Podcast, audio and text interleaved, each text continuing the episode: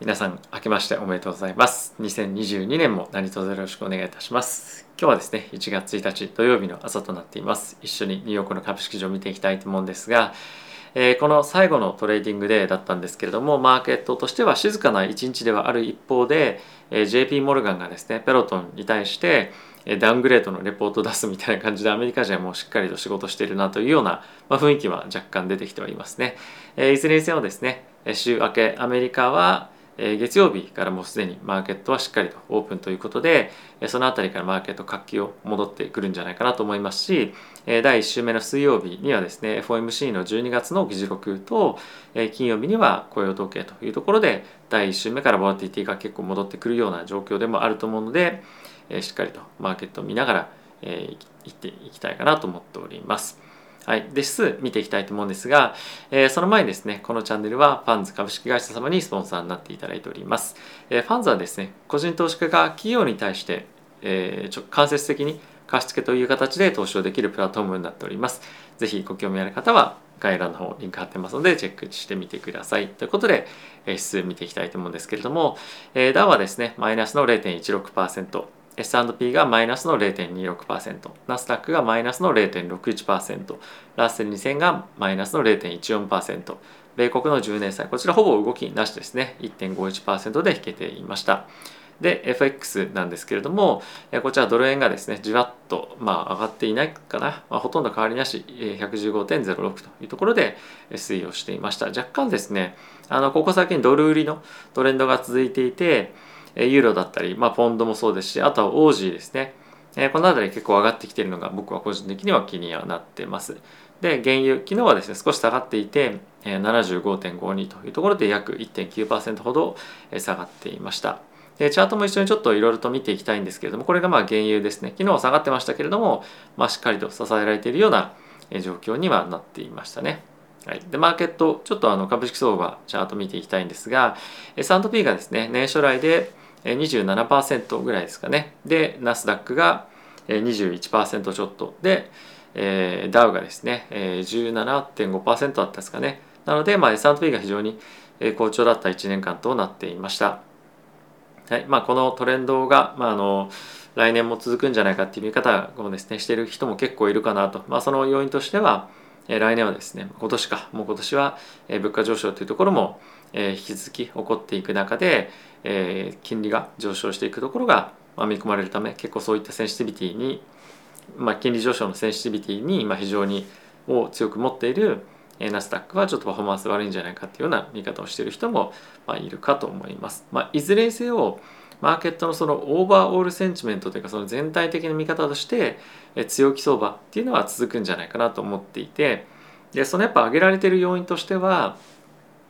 えーと、決算ですね決算というかそのアメリカ経済の成長性っていうところに対して非常に自信を持っている人っていうのが、まあ、投資家でも非常に多いんじゃないかなと思っています。一番やっぱその懸念点として挙げられるのは、まあ、コロナだったりとか、まあ、あとは、えテーパリングそしてその後の利上げなんですけれども、まあ、それをしっかりと、まあ、超えていけるような米国経済の成長性というところを今まだマーケットは強く見てるんじゃないかなと思うので、えそんな、まあ、あのすぐにマーケットが垂れてくるとかっていうよりも、まあ、しっかりと通年決算がいいものが出てくるようであれば、えー、しっかりと上昇していけるっていうような、まあ、相場がですね継続していくと見ている人が多いんじゃないかなと思っております。はい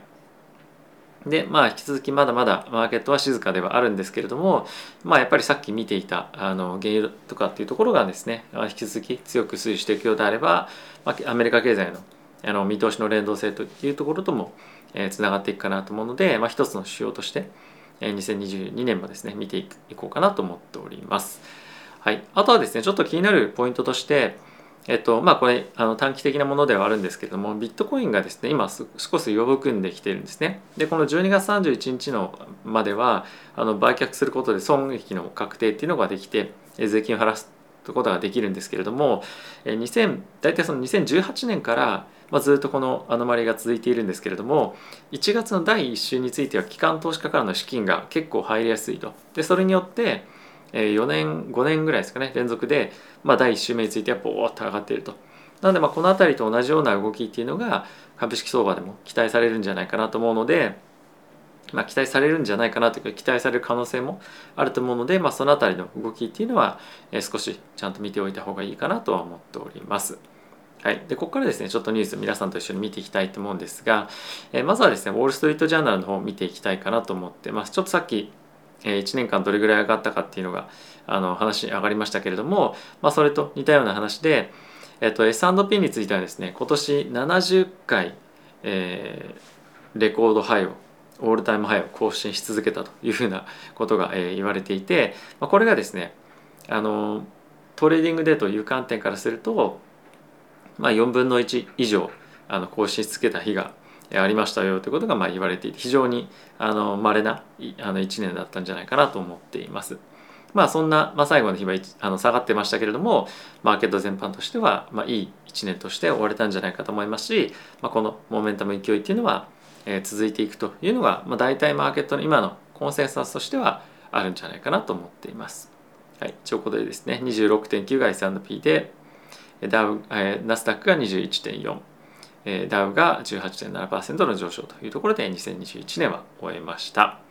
はい。で、そんな中なんですけれども、我々として非常に気になるのが2022年、え、利上げどうなるかというところではあるんですけれども、まあ、そんな中一つ重要なポイントが、えー、FRB のですね、議事、まあ、議員の人たちの中で結構入れ替えがあるんですね。で今後1ヶ月2ヶ月ぐらいで3名ぐらい入れ替わる予定になっているんですけれども今後その入ってくる人たちが、まあ、比較的、えー、高の人たちが入ってくるのか、まあ、そうじゃないかどうかっていうところで大きく今後 FOMC でですね、まあ、いろいろ投票していく中でどっちに行くかっていうのがまあ気になるポイントではあるんですけれども、まあ、今のところまだどういうふうなことになるかっていうのは言われていないんですが、まあ、比較的あの今後入ってくる人としてはえー、タカ派的な人が入ってくるんじゃないかみたいな、まあ、観測っていうのが若干出ていたりもまあするんですけれども、まあ、この辺り今後誰がノミネートされてどういう人が入ってくるのかそしてそれらの人々がどういうようなその金利もしくはその金融政策に対して方向感を持ってるかっていうのはまたいろいろとニュース出てくると思うので、まあ、その辺りは詳しく見ていきたいかなと思っています。はいまあ、結構これ非常に重要なポイントになってくると思いますし、まあ、今後1ヶ月の間でかなり話題になって出てくると思うので、注目していきたいかなと思っております。はい、まだちょっと詳細は出てないんですけれども、まあ、あのこの辺りは重要なポイントになってくるので見ておきたいかなと思っております。はい、で、えー、っとですね、ウォール・ストリート・ジャーナルはこの辺りにして、えー、っとブルームバーグの方に見ていきたいと思います。はい、すいません。ちょっと違うやつ開いちゃいました。はい。えっ、と、今ですね、まあ、一つ、あの、マーケットに対して大きなインパクトがあるとかっていうよりも、その中国が米国の企業に対してのあの姿勢として一つ見ておきたいなと思うのは、え中国がですね今回、えー、ウォールマートに対してその、えっと、ウイグル地区で作っているその綿ですねコットンを、まあ、使った商品を、販売しないっていうふうに、まあ、方針として、現在ビジネスを行っているんですけれども、まあ、それに対して中国としては何もそんな問題ないにもかかわらずなんでそんなことするんだっていうことで、えー、ウォールマートに対してちょっとその警告を送っていると。でその一方でバイデン大統領というそのアメリカ国内では、まあ、そのウイグル地区で、まあ、その作られている確か綿に関してコットンに関しては使ってはいけませんとかそういったなんかその人種差別とかそういうふうにしているものに対して使うことはいけませんみたいな法律が確かできたと思うんですよね。でそういうその板挟みになっている状況の中でで今後来年についてはまそのウォルマートだけじゃないんですけれども他の企業もどんどんどんどんアメリカからですね中国の方に進出をしていこうというふうになっている中で、まあ、結構難しい問題に苛まれているなっていうのが、感じられましたやっぱりビジネスを中国の中でやっていく中で、特に小売業に関してはそういったそのコットンとか綿っていうのはもうあのなくてはならない、まあ、原材料だと思うんですよね。金融金融とかであればそんなに問題ないかもしれませんけれども、まあ、今後こういうふうにやっていこうとしているウォールマートだったりとかまだ他の、えー、とビジネスに関してもやっぱり中国国内でビジネスをしづらくなったりとか、まあ、結構ですねこういうような状況に、えー、いろんな大企業が今後、えーまあ、巻き込まれていく可能性もあるので、まあ、結構ですねそのもし中国国内でどんどんどんどんビジネスをやっていこうっていうふうにあのしている企業に対して投資をしているようであれば、まあ、この辺りについては一つ注目しておかなければいけないポイントなんじゃないかなと思っています。まあ、おそらくテスラとかも全然関係ないと思うんですけれども、まあ、全然関係ないってこのウイグルの問題には関係ないと思うんですがこの辺りやっぱりこの100店舗以上ですねウォルマートについてはその高級まあスーパーマーケットみたいなものサムズクラブっていうものをですねどんどんどんどん展開していこうとしているので、まあ、この辺り結構いろんな制裁規制とかっていうのを受ける可能性もあるんですよね。はいまあ、この辺りは結構決算とかにもダイレクトにインパクトあるかと思うので、え、注目をしていきたいえポイントの一つなんじゃないかなと思っております。はいまあ、あとはこれニュースではないんですけれども今アメリカの方で確かニューヨークだったと思うんですけれども、まあ、今デルタだったりとか、まあ、コロナの感染がですねどんどん進んでいるわけなんですけれども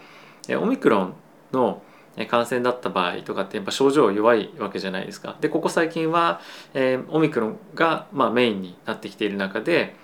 えー、まあ検査しますとできました。で症状が弱かったそんなにシビアじゃない場合はもうコロナに関連した経口薬とかっていうのは取らないでいいと。もうそもそも普通の風邪薬を飲んで家で安静にしてくださいみたいな結構先生が出てきているということらしいんですね。でそれを CNBC の方でもさっきやっていたんですけれどももう徐々にアメリカの方ではオミクロンというかそのコロナが単なるある意味風邪みたいな感じの扱いを受け始めてるっていうのが始まっているそうです。これ日本ではちょっと正直どういうふうになってるか分かんないんですけれどもアメリカの方では今まあ全部ではないと思うんですけれども一部では徐々にそういうふうな扱いになってきているのでもしかすると来年2022年についてはこういった傾向がさらに進んで、まあ、コロナイコール、まあ、若干ちょっとそのインフルエンザぐらいな感じの扱いに急速になっていく可能性もあるんじゃないかなと思うんですね。でこれはすみませんまたちょっとあのニュース出せないっていうかあのあの別のところでさっき見たんですけどここにポップアップしてなくて今出せないんですけれどもえっと南アフリカの方で今どんどんどんどん感染拡大してますよっていうニュースがちょっと前まで出てましたけれども、まあ、それが急速にえ今感染者数っていうのが少なくなってきてきたりとか、まあ、もちろん死亡者だったりとか入院患者っていうのも急速に今、えー、減ってきてるような状況になっているそうです。でこれやはりオミクロン株の感染っていうのがあのどんどんどんどん、まあ、強くなっていますよっていうところから、えー、もうやっぱりシビアな症状っていうのは出ないよねっていうのがまあ、強く傾向として認められてまあきたでかつ一定程度もオミクロンがあの感染広がっていったっていうところもあると思うんですけれども、まあ、徐々にここから収まっていくんじゃないかっていうような見方が強く出てきています。で、まあ、その一方でもちろん、えー、南アフリカと他の地域で、まあ、人口の中の、えー、年齢の分布っていうのが違うので結構若い人がやっぱり南アフリカの方が多いんですよね。なのでまあその症状の出方とかっていうのがかなり違うから他のところとまあ参考に他のところの地域についてはこのデータ参考に、まあ、しないでくださいできないんじゃないかみたいな見方はあるんですけれども、まあ、とはいええー、それ以外のあの研究結果とかを見てみると、まあ、あの若干南アフリカの方がそのオミクロンの症状そんなに悪化しませんでしたっていうのは、まあ、割合多いにせよ、まあ、似たような傾向が世界中でも結構出てきてると思います。特にここ最近感染拡大が非常に多かったイギリスとかは、まあ、ほぼほぼ似たようなレポートっていうのが出てきたりもしているので同じような状況に世界的に今後なっていくことでもしかすると意外と早い段階2022年の早い段階で、えー、オミクロンというかコロナ、えー、風邪みたいな感じになりましたみたいな感じになる可能性もなきにしもあらずなのかなっていうのは、まあ、ちょっと感じ始めてはいますね。えー、まあそちらの方に完全に舵を切って株も、えー、投資銘柄選んでいくっていうことは僕は今のところは全然するつもりはないんですけれどもまそういった可能性もえ徐々に出てきているというところは一つ頭に入れておいてもいいかなと思いますしえ今年については2021年かについてはかなりやっぱりまだえ旅行関連とかリオープニング関連は出遅れていると思うんですよね。なのでまあその辺りについても反発狙って投資をするという人も、まあ、あのいるとは思うんですけれども一つやっぱりその注目しておくべき、えー、まあ銘柄の中に入れておいてもいいまあいいんじゃないかなっていう人が結構増えてきてるかなとは感じています。はいまあ、あとはですねあの今年というかすいません。今年ってつい言っちゃうけど2021年いろいろとあの売り込まれた銘柄がもう一度、えー、見直されたりとかっていうようなタイミングでもえー、あるかと思うので、まあ、一旦去年自分が見てた銘柄だったりとかまだ注目している銘柄をもう一旦見直してみて、えー、2022年自分が思い描いているいくつかおそらくシナリオあると思うんですけれども、まあ、そういった状況になればどの銘柄が来るのかそうじゃないのかとかっていうところを、まあ整理しておく、まあ、一つ一つ必要があるかなと思っています。今日 CNBC であったのは Zoom ですよね。Zoom に関しては、え今年年初来でいうと多分45%ぐらい下がっちゃったみたいなんですよ。でまあとはいえまだまだこの企業に対しては、まあ、しっかりと業績も成長してるし今後さらなる成長が期待できるのでまだまだホールドしてますっていう、まあ、プロの投資家の人もいたりもしてまあそれがいいかどうかっていうのはあの結果論になるので分かりませんけれども、えー、そういった形でいろんな人たちも自分が持ってる銘柄まだこれからいけるのかどうかっていうところを見直してるところでもあるので、えー、しっかりと自分の